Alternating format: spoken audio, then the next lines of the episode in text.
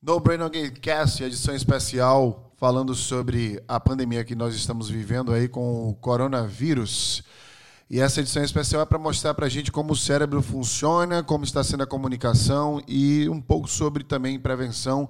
O que é está acontecendo, na verdade, dentro da nossa cabeça para a gente se comportar dessa forma? Por que, que outras pandemias é, outros surtos que aconteceram, epidemias e afins, não causaram na história recente né, tanta comoção como o coronavírus. É importante saber e discutir também que o coronavírus, alguns pontos importantes, é, não é um vírus mortal né, na classificação de vírus aí.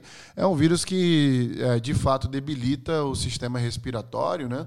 E quem já tem a debilitação ou propensão a ter, de fato, pode chegar a, morte. Né? Não é um vírus, portanto, mortal em sua composição.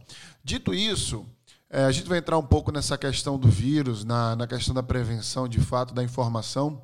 Mas antes disso, essa discussão ela vai se transladar sobre é, o mercado de fato é, de consumo. A gente falando um pouco sobre ele, né, como, como essa montanha russa de sobe e desce desse mercado, a gente entende ela como uma montanha russa psicológica. Essa montanha russa psicológica nasce porque o mercado flutua de acordo com a nossa percepção. A nossa percepção influencia o cenário mercadológico. E por isso que causa tantos danos sociais. Esses danos sociais em massa, eles podem causar um colapso no sistema econômico mundial, como a gente já vivenciou várias vezes e está passando por isso neste momento agora. Então, quando a gente estuda neurociência para o consumo, a gente entende o quanto esse comportamento é previsível e por isso manipulável. Este podcast agora é sobre isso sobre como nosso cérebro reage a crises e como estamos nos comportando de forma manipulada de acordo com o cenário atual. Antes de tudo isso, antes de a gente chegar a como é que funciona toda essa manipulação e por que nosso comportamento está sendo manipulado, é, a gente vai falar um pouco sobre as diferenças entre quatro itens importantes. O que é um surto, epidemia, pandemia e endemia. Né? Essas titula, esses títulos, de fato, formam a nossa percepção do que está acontecendo para a gente entender a gravidade de um para outro. Surto, basicamente, é o que acontece em uma região específica, em um ponto específico. Então, temos, por exemplo, o surto de dengue. Então, isso quer dizer que há uma área específica em uma região que está tendo um surto ali, que é um surto que, é, é, de fato, aconteceu de forma esporádica, ou, enfim, é algo que a gente não controlou. Então, surto é algo que acontece em massa num ponto específico dentro de uma região. A epidemia é quando isso se expande para outras regiões dentro de um país, por exemplo. Né? Então, temos aí, se o surto de dengue saiu de uma região para outra, no caso do coronavírus, aconteceu isso para vocês que estão acompanhando muito bem.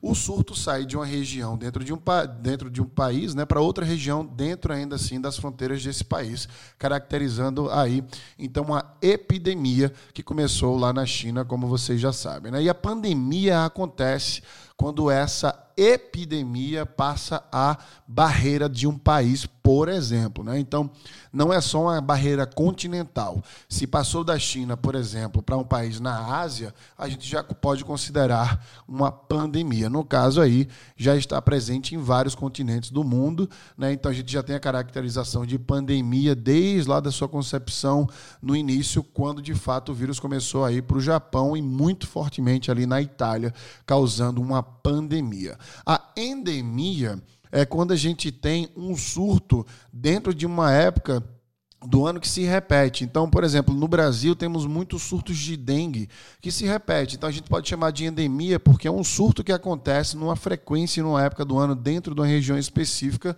Né? Então é uma endemia que acontece ali pela frequência que, que esse surto se dá. Então, dito isso, essas nomenclaturas, é importante agora a gente entender quando falarmos o termo pandemia, vocês já sabem que se trata, na verdade, de uma epidemia que é, passou fronteiras de países, e, enfim, podendo passar também, inclusive, que é o caso de agora, fronteiras continentais. Por isso que tanto país fechando aí a fronteira, eu vou falar um pouco sobre esse impacto também na minha vida pessoal. Eu que estou aqui em São Paulo e estou vivenciando isso de uma forma fortemente aqui em alguns comportamentos sociais, tá? Então, primeiro, como é que a gente entende o controle de comunicação em massa? Como é que a mídia faz isso? Como é que a gente entende que está, está existindo um controle de massa? É, Quando a gente quer comunicar algo para que a gente controle a percepção das pessoas, aquele famoso termo de controlar a mente das pessoas, a gente tenta achar um senso comum. Então, esse senso comum se constrói com personas, com linguagens e narrativas, para que a gente entre em congruência de pensamento.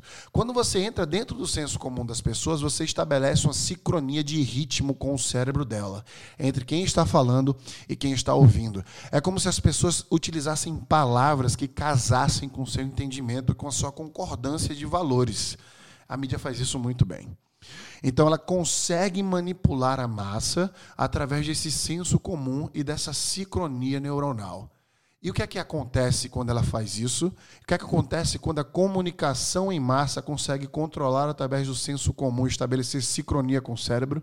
Ela causa uma histeria coletiva.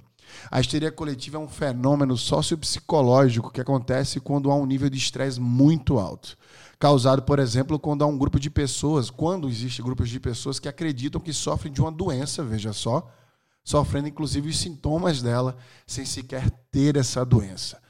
Soa comum isso para você? Uma tosse de alguém que poderia ser uma simples tosse, um espirro que poderia ser, por exemplo, uma alergia, faz com que todo mundo no avião olhe para você de forma diferente, né? Você não quer abraçar seu amigo quando ele tosse depois, você lava o corpo inteiro com álcool gel, achando que algo que aconteceu naquele momento, com uma interação que seria simples, poderia ser de fato já resquícios aí da contração de vírus. E aí você começa a sentir seu corpo de uma forma diferente, você acorda, qualquer coisa que você sente diferente ou não, você já acha que pode ser um sinal aí de alguma doença que você contraiu. E a gente está vivendo essa histeria. Quando a gente acorda de manhã e tenta checar a nossa respiração, quando a gente tosse ou tem uma crise alérgica, a gente fica na dúvida a gente acha, pode achar que está doente, né? Então, quantas pessoas param para pensar que tossiram ou espirraram perto de você que causou essa comoção? Então a histeria ela se estende para a percepção errada da realidade e fazendo com que todo mundo possa em algum momento achar que de fato tem o vírus, porque fez, porque tossiu, por exemplo, porque espirrou e outrora poderia esses dois fatores serem apenas um espirro e uma tosse comum. Então como funciona de fato, essa manipulação no cérebro, esse medo que se causa, porque nada mais, nada menos que a mídia e essa histeria toda é causada através da percepção de medo. Ou seja, essa comunicação inteira se instaura devido ao pânico que sentimos. Como funciona, portanto, o medo no cérebro? O medo é importante para a nossa defesa. Porque a gente precisa lutar, né? Quando a gente está numa situação de medo, o medo, na verdade, prepara nosso corpo para o combate. Então, sempre, em qualquer situação de pânico, de defesa, a melhor narrativa é sempre amedrontar as pessoas. É o que a mídia tem feito muito bem, é o que os governos têm feito. Está amedrontando, instaurando o pânico nas pessoas para que, de fato, elas consigam se defender, porque é a maneira mais fácil. É muito mais fácil fazer com que as pessoas se defendam através do medo do que da informação. Porque nós não temos uma população que se informa, mas nós temos uma população que reage ao pânico. Então, ao invés de gastar tempo e dinheiro tentando educar as pessoas, a mídia, o governo e afins estão instaurando o pânico. Dessa forma, consegue reações mais rápidas para que a gente consiga vencer essa pandemia. Porque os hospitais, por exemplo, eles não são prontos para receber uma pandemia. Eles são prontos para receber o dia a dia, a normalidade. Imagina o caos que a gente vai viver se essa pandemia de fato se multiplica de uma forma mais rápida. Então, para fazer isso, para defender a sociedade na cabeça é, dos governantes, dos líderes que temos hoje e da mídia, instaura-se o pânico porque é a forma mais fácil, porque não acredita-se que educando, informando as pessoas, a gente vai ter um retorno mais rápido, por isso se utilizam do medo, dessa defesa que o medo causa. Então há dois tipos de medo que é importante saber. Tem o um medo calculado, que é quando a gente vai fazer uma visita numa casa de Halloween, por exemplo. A gente já calcula mais ou menos o que esperar, sente o medo, mas a gente já sabe ali o que, o que nos espera. Né? E tem o medo não calculado, que é o pior que é quando a gente entra numa rua escura sem saber o que pode acontecer, o que tem no final dessa rua. É o que a gente está vivendo agora. Nós estamos numa rua escura. Foi instaurado medo, As pessoas não se informam muito, não buscam informações, apenas escutam áudio de WhatsApp ou memes e aí começam a viver aquilo através do seu pânico, né? sem saber o que está ali naquela rua escura, e por isso é tão dominante esse medo. A reação do medo começa na amígdala, que é uma área no cérebro né? que, que nós temos que fica localizada no lobo temporal bem longe aí da racionalidade, veja só. Isso ativa áreas que envolvem preparação de funções motoras como quando estamos diante de predadores, por exemplo. Ou seja, a gente fica armado mesmo, a nossa musculatura muda, existem estímulos de secretação hormonal de estresse, como o cortisol, que é o hormônio do estresse aí, e isso ativa o sistema parasimpático, aliás, perdão, o sistema simpático. Veja, a gente entra num esquema de defesa muito grande, né? A gente começa a sentir o corpo rígido, a gente começa até inclusive ter dores de cabeça de tanta secretação de cortisol, que é o hormônio de estresse, o lábio fica seco, o medo toma conta. Imagina a seguinte cena: uma pessoa entra numa sala que, que existem várias pessoas, que existem várias pessoas, e aí ele dá um tiro para cima. E aí todo mundo corre para o mesmo lado, numa histeria de que aquele tiro vai bater nelas, e aí elas não pensam antes de se defender. É o que está acontecendo agora. Mas o que, é que a gente tem que fazer? Se a gente respira e daqui a pouco a gente vai falar sobre, sobre a prevenção, né? mas, por exemplo, se você sabe é, defesa pessoal, num momento como esse, o seu sistema simpático te ajuda, te prepara a poder se defender daquela situação. Né? E o sistema parasimpático é o que faz você correr desembestadamente, como, por exemplo, os gnus, quando são caçados pelas leoas, eles correm em manada para o mesmo lugar, as leoas já sabem disso e já prepara ali as outras leoas, uma que tange o bando e a outra que ataca, porque porque elas sabem de uma forma ali natural que o sistema parasimpático vai fazer com que aqueles gnus desesperadamente corram para a mesma direção. E o sistema simpático aí nos Homo sapiens é que funciona do contrário. Ele vai melindrar a, a, a, nossa reação. Então, se você luta alguma arte marcial, por exemplo, numa situação de perigo físico, você já respira e incorpora aquela situação. A maioria da população não está preparada, porque não tem informação, não tem educação, não tem de fato algo que as prepare por isso, o medo, quando se instaura, normalmente vamos em bando, manada, fazer o que estão dizendo para a gente fazer a qualquer custo. Então, dito isso, a gente entra no modo de lute ou lute, ou seja, o cérebro se torna hiperalertado. As pupilas dilatam, os brânquios dilatam e a respiração acelera. O coração bate mais forte, sua pressão sobe e você fica de fato nervoso, seguindo essa manada, querendo extrair aquela raiva, viver aquele estresse de forma é, irracional mesmo e previsível. E por isso que o pânico é tão maléfico para o mercado e para nossas vidas de forma geral. Eu estou levando para o mercado, obviamente, por conta desse impacto enorme que a gente está vivendo. Essa, e, aí, e aí vamos viver aí uma recessão muito grande, previsivelmente, por conta disso. O medo ele causa distração ele faz com que a gente foque no problema e apenas nele, o que traz para o aqui e agora. Então a gente esquece do plano, a gente esquece da vida, a gente quer só viver aquele problema e isso causa um impacto enorme nas nossas vidas. Dito isso, a gente aí criando de fato consciência de que está sendo manipulado, vivendo aí um, um, pânico em bando, existe uma prevenção que a gente precisa se qualificar para viver. Né? Primeiro, não utilize máscaras. É, a única pessoa, as únicas pessoas que precisam utilizar máscara são aquelas que já têm o vírus.